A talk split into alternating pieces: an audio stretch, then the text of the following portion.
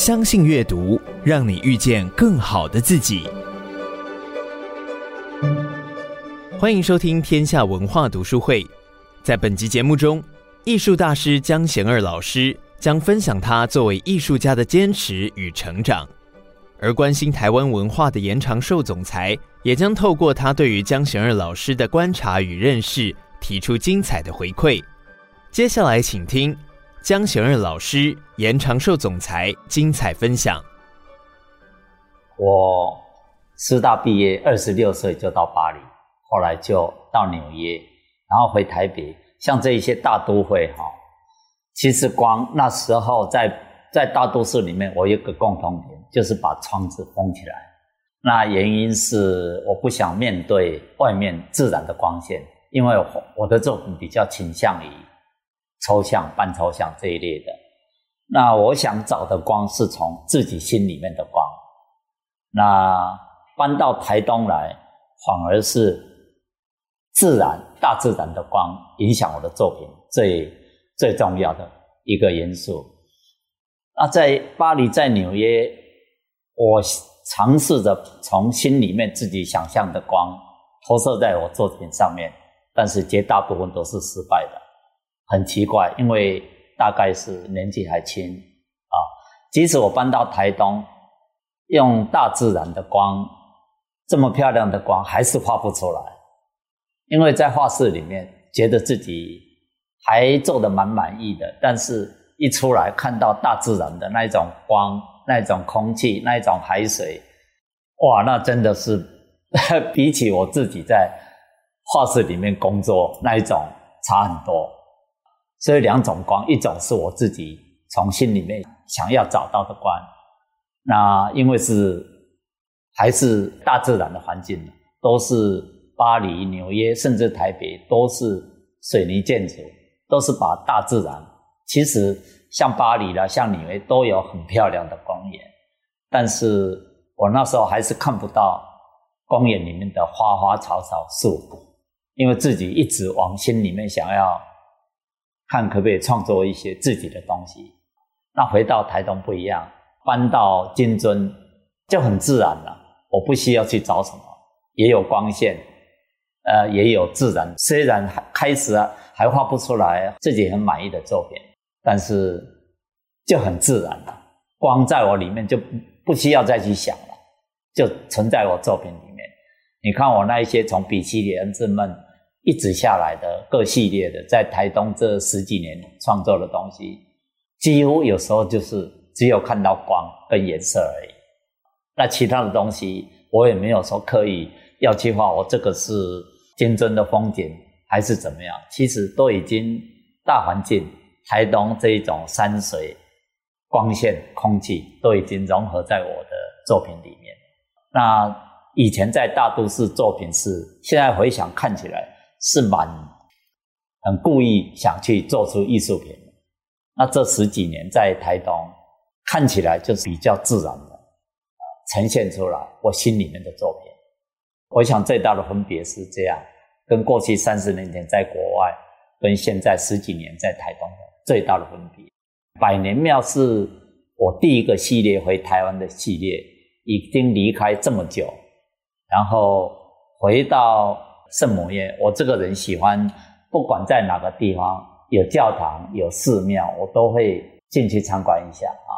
那百年庙系列是刚回台湾的时候。主要是龙山寺给我的一种，当然台湾我们小时候经验，寺庙很多，即使现在还是大街小巷都有。那龙山寺跟保安宫是我印象比较深的，因为跟我的画风比较接近，比较简洁的那一种，比较我想要的，像在巴黎圣母院里面想要的那一种比较精神性的东西。除了光以外，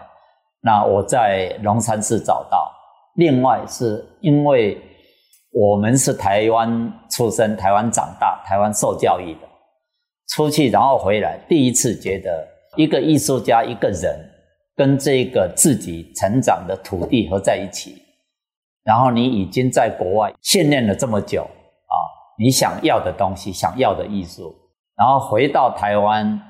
经过三四年，跟这个台湾自己的土地碰在一起，那一种爆发力真的是很。我本来也没有计划要回台湾，是因为父亲的健康问题，所以回来我就不想回美国，我就在这一边，因为我这个人也不可能单独去旅游，就是纯粹去看风景、看旅游，我一定要工作，所以我就决定在台北弄了一个画室。当时百年庙，我记得开始那两年，那一种情况真的非常非常恶劣，但是对我来讲一点都不重要，因为我心里面一直有一股很强的创作力，想要把它表现出来。所以我记得那个画室下雨，我们那时候很清楚梅雨季，每一次四月、五月那几个月下雨，都会流到我的画室，因为几乎是。一间废弃物，把它改成画室，那没有热水，晚上就这样。十一月、十二月也是这样，真的是废寝忘食。那一阵子工作在做百年庙系列，每一天工作到十一点才出去吃饭，所以那几年我没有感觉自己的存在，只有艺术品的存在。很多朋友到我工作室来讲来看，后来都跟我讲说。真的那一阵子是当一个艺术家最重要的时候的一个 period，虽然生活上不舒适，但是应该是精神上非常满足满意的一个 period。因为我常常讲，一个艺术家用我自己的经验，大部分的艺术家都是一辈子在关在自己的工作室，在为了自己的作品在挣扎，所以。我老是觉得，一个艺术家对社会其实是没有什么贡献的啊，不像一般人，呃，一般都会跟社会有互动啊，做一些事情啊，不管是教书啦、工作，都是跟有尽一份责任的。所以我常常形容艺术家是一个无业游民。那因为这个样子，我搬到台东以后，其实就心里面想，因为台东给我的经验。所以我想要回馈一下，我现在有一点能力，可以做出来对我的作品自己比较有信心，可以创作出来我想要的艺术。那我自己的经验是，因为台东这一个大环境给我的那一种，我常常讲台东是给我的第二个艺术生命啊，所以我跟总裁就希望说，为什么不把这一这么好的环境做成艺术空间，可以让其他艺术家，不管是台湾或者是国际的艺术家，不一定是平面绘画，可以是文学家，也可以是作曲家，各方面可以让他们来这边。因为我自己的经验，他自己一个人住在我们那一个驻村艺术的时候，一定会有不一样的感觉，不一定要在那边创作。所以我们说，不一定要回馈我们什么东西。我相信。住一两个礼拜、两三个礼拜以后，一个人受到大环境，何况我们台东有很深根蒂固的文化，已经这么久了，本来就有很深厚的原住民文化在那一边。其实我觉得姜老师是客气了，他认为艺术家没有贡献，这这正是人类最需要的一种养分，这是一个。不管是在一个最贫穷的社会，或者最富有的社会里面，心灵上的一一种养分。那么，呃，当我们都从物质来衡量一个社会的时候，你就会看到，它会比较的是它的经济力量、它的军事力量。那其实我们都知道，这些都对人类甚至于是有害的。甚至于某方面来讲，我们现在重新讲到要走向一个。啊，极简的生活就是简化那些因为地球暖化的问题，因为世界面临到的这些所有。但是我们人类可以这么愚昧的，在一百年前发生的事情，我们重复让它发生，又是疫情，然后又是战争，那么甚至于啊更加深的，现在开始利用科技去残杀人类。你可以看得到，将有大笔的金钱都是花在这种。如何利用科技的设备去破坏人类，甚至于把人的尊严抹杀掉的一些工作，所以在这些时候，那个艺术反而变成一个非常重要的养分。我看到的江老师，我必须讲，就是说他刚刚讲他在锦州街那个时候的生活最贫乏的，我知道他那个时候连床都是自己用木板钉的，那你可以想象，这样那个生活又会漏水的，然后他可以画出那么样的作品出来的时候，他真的就是完全没有别的，他的脑筋里面就想到的是创作，而且他是累积了这么多时间以后，您知道他几十年前他都不卖作品的，因为他每一次都否定，他每一个作品都是一张一张的重叠上去的，他一个作品后面可能有七八张、六七张作品在，就是他一直在否定自己，然后重新，所以剩下的没有几张，他不愿意去卖它，那都是他过去的记忆。那回到现在的时候，呃，我看得到的江老师是一个，呃，如果我刚刚形容的他的大大的画室、小小的居住空间，即使他现在在台东，也是一个十三点五平的这样一个居住环境。那我自己觉得说，如果要真的再用另外一个角度看他，我作为一个旁观者来看的时候，当我们想到当老师有这个意念要开始把它变成是一个艺术园区的时候，我们当然很高兴啊，但是同样的，那个时候的县长、副县长、副县长本身就是做艺术的，所以他都很兴奋。那可是那个时候，其实那块土地旁边还有地是别人的。那结果呢？我看到的情形是，江老师他的画是什么？都是租的，在台北的。然后他当时在海纳川那个时候买了一个公寓，买了一个房子。还没有装修哦，他跟师母两个就为了隔壁有一块地要让给他了，他就毫无疑问的连住都没有住进去过就把它卖掉，而且是用很便宜的价钱卖掉，然后去换取那块土地。而换那块土地不是自己要使用的，而是要变成未来的园区。这种行为啊，是你可以想象，这是一个非常高的情操才能够做得到的事情。那么他谈到的说，希望。做驻村的时候，绝对不是说是他自己受到的感动，他也希望说其他艺术家来到这边，不管他是诗人，不管他是文学家，不管他是呃画家或者是雕塑家，他来到这边的时候，他相信从他走过的人生这么长的一个历程受到的感动，那他也相信说别的人来一定会有这样的感动，而且我们的目标也是不单单只有是园区，也包括了原住民的文化，整个花东的大的未来。所以我们是在跟时间赛跑。我自从刚刚讲二十年前回台湾以后，画出第一个系列《百年庙》。那时候我记得有一天，我就跟总裁讲：台湾的当代艺术，讲我自己的作品了。我相信有一天可以留下来，对这个地方很有意义的作品。那当然，我在巴黎，在纽约。都没有很重要的一个展览，但是我那时候跟总裁讲说，我希望有一天呢，全世界不管欧洲、美国，喜欢现代艺术人想要看江贤二的作品，他们会到台湾来看。其实那时候是吹吹牛了，这经过了这二十几年，真的我们一步一步慢慢往这一个方向走。当然，天时地利还要靠大家帮忙。虽然很困难，但是我们最少往这个方向在走。江老师有一个非常固执的观念，就是人家要跟他买画，他要看你要放在哪里。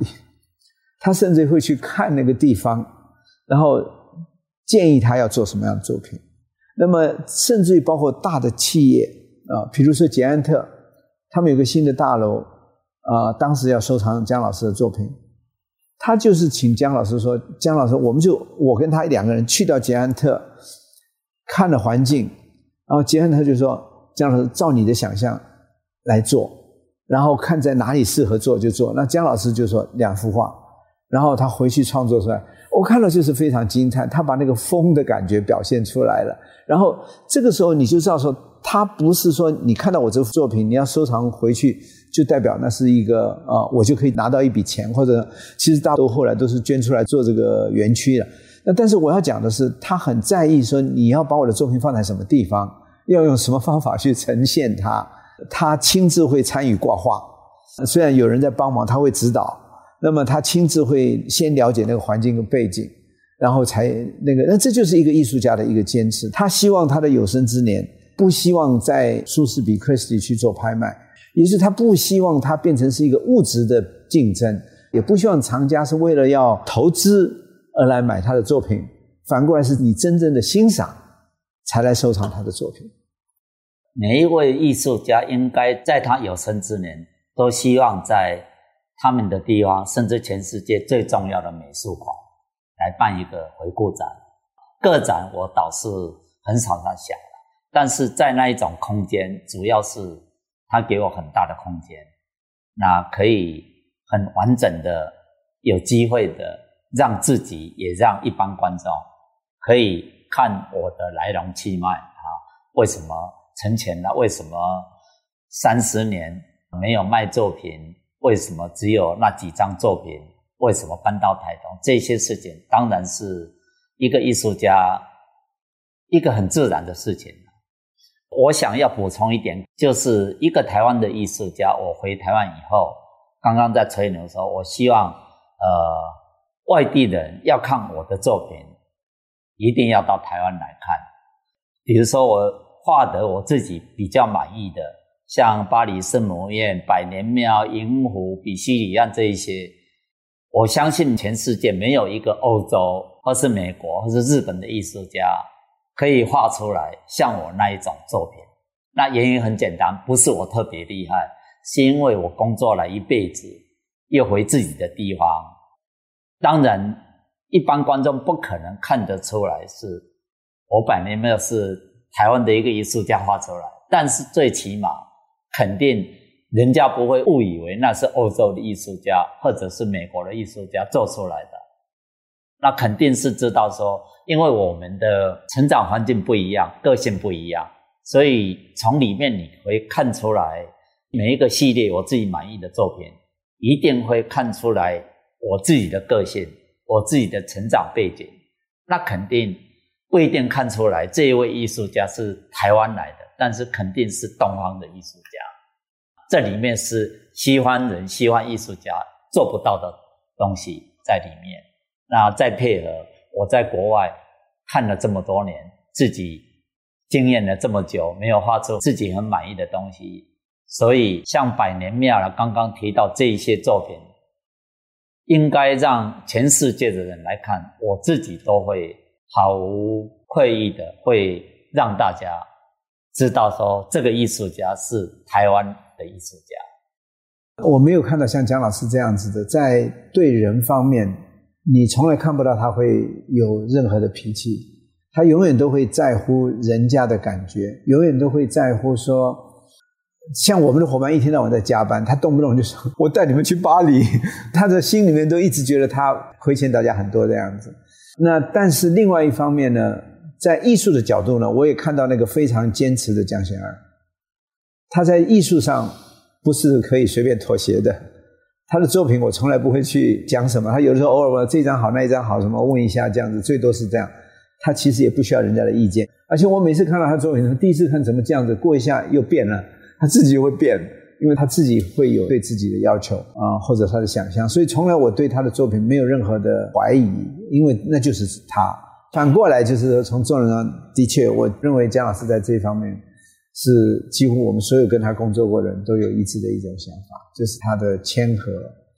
是发自内心的待人的这种态度，是大家都知道的。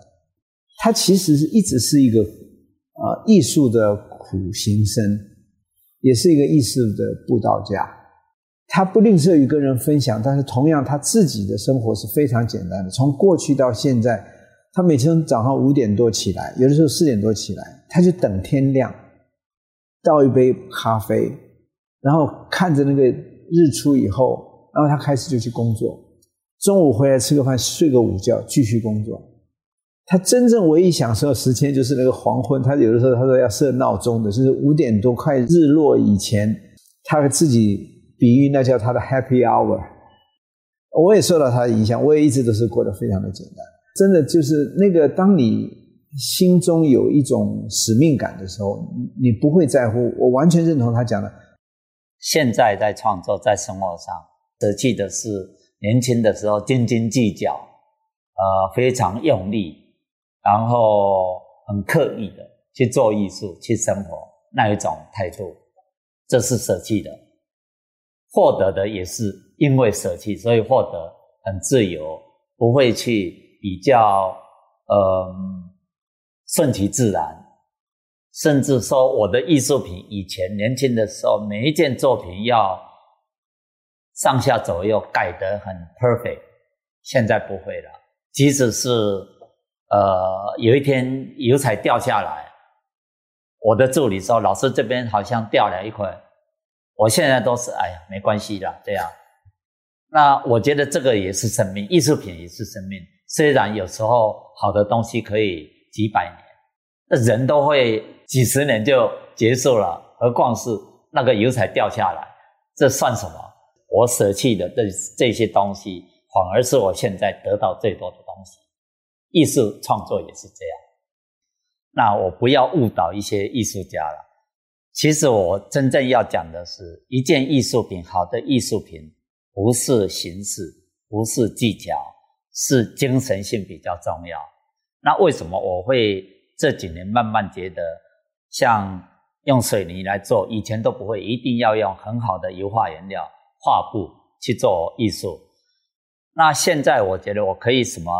地上捡下来的材料都可以把它变成艺术品，因为我已经。不去注重那一些形式跟技巧，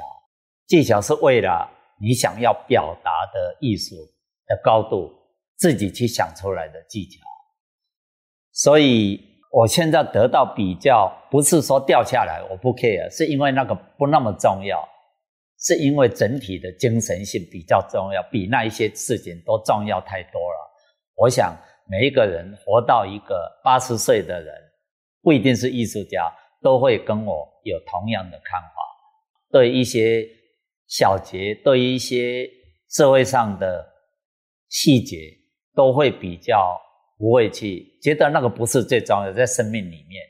不是最重要，是人的精神比较重要。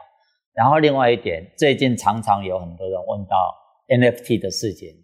我觉得 NFT 的这种新的艺术潮流、艺术形式。是正常的，是人类发展过程是一定会这样的。那但是重点是，不管你是用什么样的媒材、什么样的技巧或者什么样去表现方式，但是如果你里面的精神是有人的温度，我常常讲，只要人还是从我们的母亲子宫里面生下来的，他的艺术一定会感动人，一定会有温度。那所以，只要是从人里面会有人的感情的东西，一定就是好的艺术品。感谢你收听天下文化读书会，延长寿总裁江贤日老师的精彩分享，下个礼拜还会继续哦。邀请你继续锁定天下文化读书会，我们下次见。